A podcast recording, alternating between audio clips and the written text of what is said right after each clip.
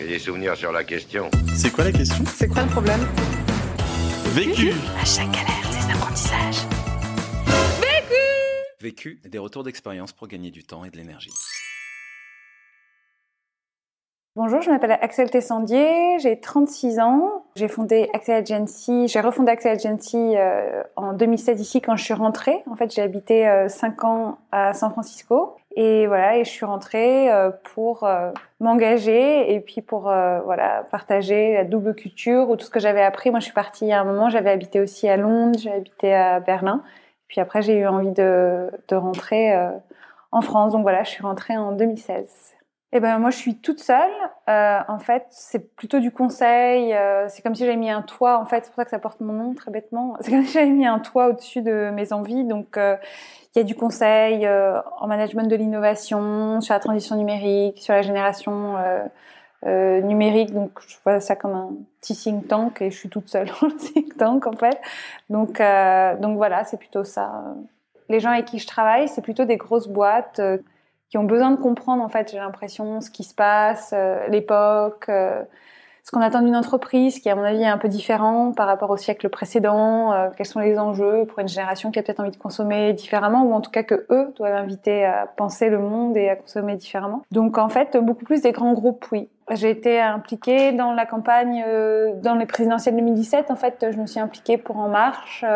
j'ai soutenu Emmanuel Macron. voilà, moi, je pense que de toute façon, l'engagement, il fait partie de la vie, et puis il prend plein de formes à un moment euh, donné. Moi, pour 2017, l'engagement, il a pris cette forme-là, parce que j'ai eu très très peur en fait de voir euh, le FN euh, voilà gagner. J'avais vu Trump monter dans le pays qui m'avait accueilli. moi, j'ai habité dans l'Amérique d'Obama, donc j'ai été assez. et puis il y a eu le Brexit, il y a eu plein de choses. Et puis j'avais envie de m'engager, de porter ça en quoi je croyais. Donc donc j'ai décidé de le faire à fond, et c'est quasiment ce qui a pris le plus de place dans ma vie quand je suis rentrée en fait l'année dernière. Et du coup, oui, je suis déléguée nationale d'En Marche. Enfin, j'étais. Maintenant, il y a une autre saison qui commence. Et, euh, et donc, j'ai fait toute la campagne, ouais. La question. Comment, en fait, retrouver de l'énergie dans, dans un moment difficile euh? Le vécu. Pour moi, le, le, projet le plus entrepreneurial qui me vient en tête récemment, c'est quand même la campagne. Parce que moi, je l'ai vécu euh, comme ça, comme un projet où vous avez euh, un objectif, avec euh, voilà au départ euh, peu de moyens, euh, un projet très précis où il faut être très persévérant, très impliqué physiquement, émotionnellement. et du coup, quand je pense à un projet entrepreneurial, je pense pas à Axel Agency, là, je pense je pense à la campagne et comment pendant la campagne, parce que c'est épuisant, c'est très difficile, il y a des enjeux monstrueux comme quand vous, vous avez un projet qui vous tient à cœur et que vous tenez à bout de bras euh, tous ensemble. Il y avait un vrai collectif, mais quand même. Euh, donc du coup, euh, du coup, j'en ai vécu beaucoup des moments dans la campagne où il y a des vraies baisses d'énergie et puis de morale en fait. Ça va, ça va ensemble en fait. Physiquement, c'est complètement lié à l'état d'esprit dans lequel vous êtes psychologiquement. Donc, donc comme c'est c'est un moment qui est très difficile où on prend beaucoup de coups, où parfois on a l'impression que ça va être impossible, on se demande pourquoi on fait tout ça. J'ai vraiment pendant la campagne, j'ai eu besoin en fait de retrouver de l'énergie. Premier apprentissage. Donc du coup, pour moi, ça passait beaucoup. Euh... Après, ça dépend des gens, mais moi, par exemple, j'ai besoin d'être seule pour récupérer de l'énergie, parce que je suis plutôt d'une nature introvertie, contrairement à ce qu'on pourrait penser, ce qui n'a rien à voir avec la timidité. Hein. Mais euh, l'introverti et l'extraverti, déjà quand on se connaît un peu, c'est déjà utile, parce que l'extraverti va prendre de l'énergie au contact d'autres personnes, et donc en allant faire des activités de groupe euh, qui ont rien à voir peut-être avec son projet du moment, et l'introverti va récupérer de l'énergie en étant seul. Et du coup, une fois que vous savez ça sur vous, c'est quand même assez utile. Donc moi, d'abord, ça, passait déjà par dire non. À un moment où j'avais besoin d'être seule et de dire euh, au collectif, là, il faut me laisser vraiment 24 heures parce que j'ai plus d'énergie, euh, en fait. Et du coup, euh, du coup, la question de l'énergie, c'est aussi une question de, de, se connaître, en fait, de savoir comment on en récupère avant de dire euh, quelle activité je vais faire pour en récupérer. Et les gens, ça va passer par un cinéma avec des amis, ça va passer par... Euh, moi, ça passe beaucoup par être seul et, et le sport tu apprends à te connaître en fait au fur et à mesure euh, des années. Et puis moi, c'est des sujets qui m'ont toujours intéressé. Euh, en France, on dirait développement personnel, euh, j'en sais rien. Je sais pas s'il faut donner un nom, mais se connaître soi, c'est quand même la, la seule façon de participer au collectif. C'est pas de l'égoïsme, c'est pas un truc de hippie moderne. C'est vraiment savoir, ok, qui je suis et du coup comment je peux participer euh, de façon optimum euh, au groupe, au collectif. En fait, le travail sur toi, il vient quand t'es pas bien dans ta vie ou que t'aimes pas ton job ou que tu te demandes, t'as l'impression que t'es dans une vie qui te ressemble pas complètement. Donc moi, je pense que j'ai commencé à m'intéresser à ces sujets-là vers 26, 27 ans et et puis c'est idiot. Enfin non, c'est pas idiot, mais quand je me suis mis au yoga, moi c'est une pratique qui a vachement, qui a été très utile pour moi. Et cette pratique plutôt physique, aussi une pratique de recherche de soi. Et donc, c'est la pratique du yoga, en fait, qui m'a amené à tout ça. Que je pense que, en fait, ça, ça va ensemble. Je sais pas comment on réussit sa vie si on ne sait pas qui l'on est. Et ce, on dit souvent que l'entrepreneuriat, etc., c'est poursuivre sa passion et tout. Ouais, c'est aussi savoir euh, ce pourquoi on est prêt à souffrir, quoi. Parce que c'est des moments qui sont difficiles. Et donc, euh, il faut savoir, il y a une passion, c'est jamais un long fleuve tranquille. L'entrepreneuriat, c'est jamais un long fleuve tranquille. Mais quand on se connaît, on sait comment gérer euh, ce, fleuve qui est pas super tranquille, je trouve en fait. Deuxième apprentissage. Donc le deuxième apprentissage, pour retrouver de l'énergie, moi par exemple, c'est le journaling. Ce qu'on appelle le journaling, c'est le fait d'écrire. Euh, donc c'est un livre qui m'a été vachement utile qui s'appelle À la manière de l'artiste, The Artist's Way, de Cameron. Et donc elle donne plein de choses pour réveiller l'artiste en soi, le créateur en soi, sur 7 euh, ou 8 semaines, je me souviens plus. Et donc moi j'ai pas tout retenu, mais il y a un enseignement que j'ai vachement retenu dans le livre, qui est le fait d'écrire 750 mots euh, par jour en écriture euh, quasi automatique en fait, sans se poser de, questions. Euh. Et donc moi par exemple ce matin, avant de venir vous rejoindre, j'ai fait mes, mes 750 mots. Je les compte pas, hein. je compte trois pages. Et donc je fais trois pages obligatoirement, sans réfléchir. Et ça c'est hyper intéressant comme exercice parce que tu vois très bien ton état du jour. Et qu'est-ce que tu dois faire en fonction de cet état-là? Qu'est-ce que quand il y a un jour où t'es down, c'est pas la peine de te mettre des montagnes quand tu es, es super en forme, mets-toi des, des montagnes. Ça te désintermédiarise. En fait, c'est très très scientifique. C'est le fait de, c'est comme le fait de se parler à la troisième personne du singulier, paraît-il, euh, te, en fait, te distance de tes angoisses. Si tu dis euh, Mathilde fait une crise d'angoisse, c'est pas la même chose que dire je fais une crise d'angoisse. Des choses qui sont très différentes parce qu'en fait, tu te désintermédiarises du sujet. C'est exactement la même chose quand tu écris et que tu poses tes angoisses, tes doutes du jour. C'est déjà une façon de s'en libérer un peu. Donc ça, le journaling, est vachement... Mais ça peut être des, des, moi, j'ai des, des journalings qui sont hyper joyeux. Et puis, il y a des journalings où je suis pas du tout joyeuse. Et en fait, ça, c'est une discipline. Le yoga, le journaling, la méditation, c'est des disciplines qui sont très importantes pour moi. Donc, j'ai écrit tous les jours. Ça me prend combien de temps de, de faire cette méthode? Euh, Écrire, ça dépend. Ça peut être 10 minutes. C'est assez rapide parce que généralement, tu as toujours des trucs à dire. Moi, je me pose pas euh, sans faire la question. Mais je voulais dire, plus tu es occupé, plus il faut prendre le temps de le faire. Vraiment, je le pense. Euh, moi, au cœur de la campagne, euh, je le faisais. Même si ça veut dire 10 minutes de yoga dans mon train.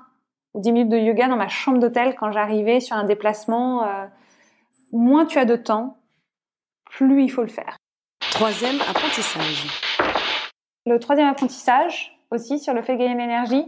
Moi, je trouve que c'est hyper important. Cette phrase, elle peut sembler très bête. Une mauvaise journée n'est pas une mauvaise vie. Mais quand tu es au bout de ta vie, elle aide vachement. Parce qu'en fait, tu te rends compte que tout est éphémère en fait, les grandes joies comme les grands bonheurs. Donc ce sentiment affreux de loose totale, si tu as un moment de lucidité pour toi, il ne va pas durer. Hein, et ben, tu as juste besoin de ce moment de te dire a bad day et même une mauvaise heure n'est pas une mauvaise journée. Moi j'ai vu des états chez moi changer hein, d'une heure à une autre en fonction de ce que j'ai pu faire avant, pendant. Là par exemple, moi quand je suis au bout de ma vie, le yoga ou le sport va être un réflexe c'est un moment d'une heure, 45 minutes, 30 minutes, mais ça peut être 20 minutes même, truc de dégâts, où tu changes ton état d'esprit. Donc, se rappeler qu'en fait, tout est éphémère, même ce moment affreux, je, crois que ça aide. Et donc, dans des moments de déprime totale, moi, je me le rappelle, j'ai donc ce mantra que je me répète, a bad day is not a bad life, a bad hour is not a bad day. Donc, tu peux dire en français, euh, une mauvaise journée n'est pas une mauvaise vie, une mauvaise heure n'est pas une mauvaise journée.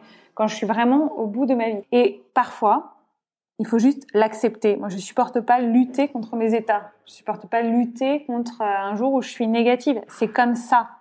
Et voilà, il faut faire cette journée euh, avec ça. Et effectivement, si j'ai des trucs qui m'aident, je vais le faire. La méditation, euh, le journaling, ça. Mais c'est comme tu sais, quand tu as un deuil ou un chagrin d'amour, je trouve le pire que tu peux dire à un pote ou une pote, c'est oh, ça va aller et tout. Bah non, là ça va pas. C'est normal. Pleure. Vis ton chagrin et puis, euh, ça s'appelle la résilience, en fait. Moi, je crois beaucoup, beaucoup à cultiver sa résilience. Je dis, la résilience, elle viendra. Si tu en as envie, si tu le souhaites, mais tu t'en relèveras. Pas aujourd'hui, pas après-demain. Aujourd'hui, tu pleures. Après-demain, tu pleures aussi. Hein. Et puis dans deux mois, dans trois mois, dans six mois. Moi, je trouve qu'on parle pas du tout assez de curiosité, d'empathie et de résilience. La résilience, pour moi, c'est une valeur, c'est un quelque chose qui est fondamental parce que ça m'a sauvé un nombre de fois dans ma vie. Et je crois que l'entrepreneur, il a vachement besoin de ça aussi, savoir qu'il est résilient. Quatrième apprentissage. Les rôles modèles et l'accompagnement, c'est ce qui manque le plus, notamment aux femmes en fait. Quand on leur demande dans l'entrepreneuriat, etc., ça revient toujours. Moi, j'ai des rôles modèles, enfin, j'ai j'ai des lectures, parfois mes rôles modèles, je les ai jamais rencontrés. Et c'est pas grave, je, je, reviens à elles, je vais les lire, euh, je vais regarder des, des, documentaires sur leur vie, enfin des trucs idiots, des trucs. Euh, mais je vous raconte, je donne un exemple. Un jour, j'étais au bout de ma vie, mais de façon plus personnelle. C'est pas lié à la campagne. Euh, je suis vraiment hyper mal, quoi. Et je tombe sur un le Sheryl Sandberg qui fait son le, speech pour pour la promo de Berkeley l'année dernière. Et euh, en fait, elle parle vachement. Vous savez, Charlie Sedberg, lui est arrivé un truc affreux. Elle a perdu son mari. Hein. Elle était à un mariage d'une amie euh, au Mexique et puis elle est rentrée avec le cercueil de son mari, quoi, qui est mort euh, en faisant de la gym. le truc affreux. Sur le papier, la nana qui a tout, etc. Et, donc, elle a, disparu pendant des mois, parce que c'est terrible ce qui lui est arrivé. Et c'est la première fois qu'elle reprenait la parole. Et elle parle de ça. Elle parle de la résilience. Elle parle de la force que tu as quand tu es au fond de la piscine et qu'en fait, même quand tu penses que tu ne l'as pas, tu l'as la force pour donner le coup de pied et remonter. Elle ne parle que de ça pendant 20 minutes. Je tombe là-dessus. Hein. Je regarde ça, je, je fonds en larmes en regardant. Je dis, elle ne le sait pas, mais là, elle vient de faire un truc énorme pour moi à ce moment-là. Et donc, je décide de lui écrire. J'envoie un call d'email, c'est-à-dire je, je, trouve son email et, et, je lui écris. Alors, si je peux donner un conseil, s'il y a des gens que vous admirez, des mentors, des gens avec qui vous voulez travailler, moi, ma règle, c'est un objet d'email hyper efficace et pas plus de quatre lignes, parce que c'est des gens qui n'ont pas le temps. Et elle me répond. Elle me répond cinq minutes après. Et ben j'ai encore sa réponse. Et ce jour-là, elle a fait un truc incroyable pour moi. Conseil pour gagner du temps. Je refuse beaucoup de déjeuner boulot parce que le déjeuner prend vachement de temps. Ça coûte ta journée. Ma journée n'est pas organisée comme ça. Donc je préfère largement les petits déjeuners, par exemple. Et ensuite, moi, je sais qu'au déjeuner, je peux faire ma pause d'une heure de, de, sport ou de yoga ou d'autres choses. Après, tout dépend comment tu organises ta journée. Mais moi, je l'organise de façon à ce que moi, elle me convienne pour organiser euh, mon travail. Euh, par exemple, moi, je sais que je suis beaucoup plus productive le matin. Et euh, je faisais beaucoup plus ça à San Francisco, c'est marrant, mais je travaillais beaucoup le matin. Et pour moi, les rendez-vous étaient l'après-midi. Parce que pour moi, après un, rendez-vous, c'est pas la même chose que de travailler sur un truc, etc. Et donc, si par exemple on me propose de déjeuner, je propose toujours le petit déj. Si jamais c'est pas possible de caler un thé. Moi, je fais des trucs en France qui, par exemple, j'ai l'impression font hyper mal les gens. Je donne rendez-vous dans des parcs et des jardins parce que je trouve ça sympa d'être dehors. De, de... Ça, ça m'est resté vraiment de San Francisco et donc tu peux marcher, tu peux être dans la nature et tout. Bon, là, quand il fait moins 12, c'est pas la peine. Mais ce que je veux dire, c'est que ça, ça, ça fait mal les gens. Moi, je sais qu'un entrepreneur ou un créateur, c'est savoir dire non. Et le focus, prioriser ce qui est important pour toi. Donc moi, je dis non quand ça m'arrange pas, je propose autre chose, je dis non quand j'ai pas envie et quand j'ai besoin de, je sais que j'ai besoin de travailler sur euh, quelque chose et j'organise ma journée d'une façon qui me convienne à moi. Pas d'une façon que la société ou doit organiser du lundi au vendredi. Et moi, parfois, je vais rien faire le vendredi et je vais bosser le dimanche. J'ai aussi choisi cette vie-là euh, pour ça. Donc euh, ça, c'est important. Conseil pour gagner de l'énergie qui me fait gagner de l'énergie, c'est de savoir qui je suis et de quoi j'ai besoin pour en retrouver. Et c'est pas la même chose pour nous tous. Pas du tout. L'autre question. C'était des grands moments d'adrénaline pour moi d'écrire mon livre, d'avoir tous ces inédits, la campagne, etc. Et donc, la question que je me pose, c'est est-ce que j'ai toujours besoin de ça? Est-ce que j'ai toujours besoin?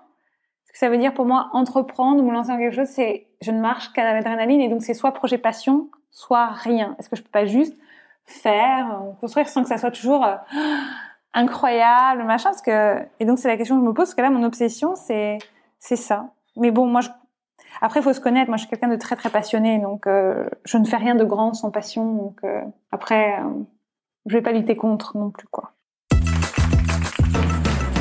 Vu, vécu, vaincu. Pour plus de vécu, clique vécu.org. Voilà, ça répond à votre question. Pour d'autres podcasts vécus et une méthode pour apprendre de ta propre expérience, rejoins-nous sur vécu.org. Et si tu aimes les podcasts vécus, n'hésite pas à nous le dire en laissant un commentaire étoilé depuis l'application où tu écoutes ces podcasts. À très vite!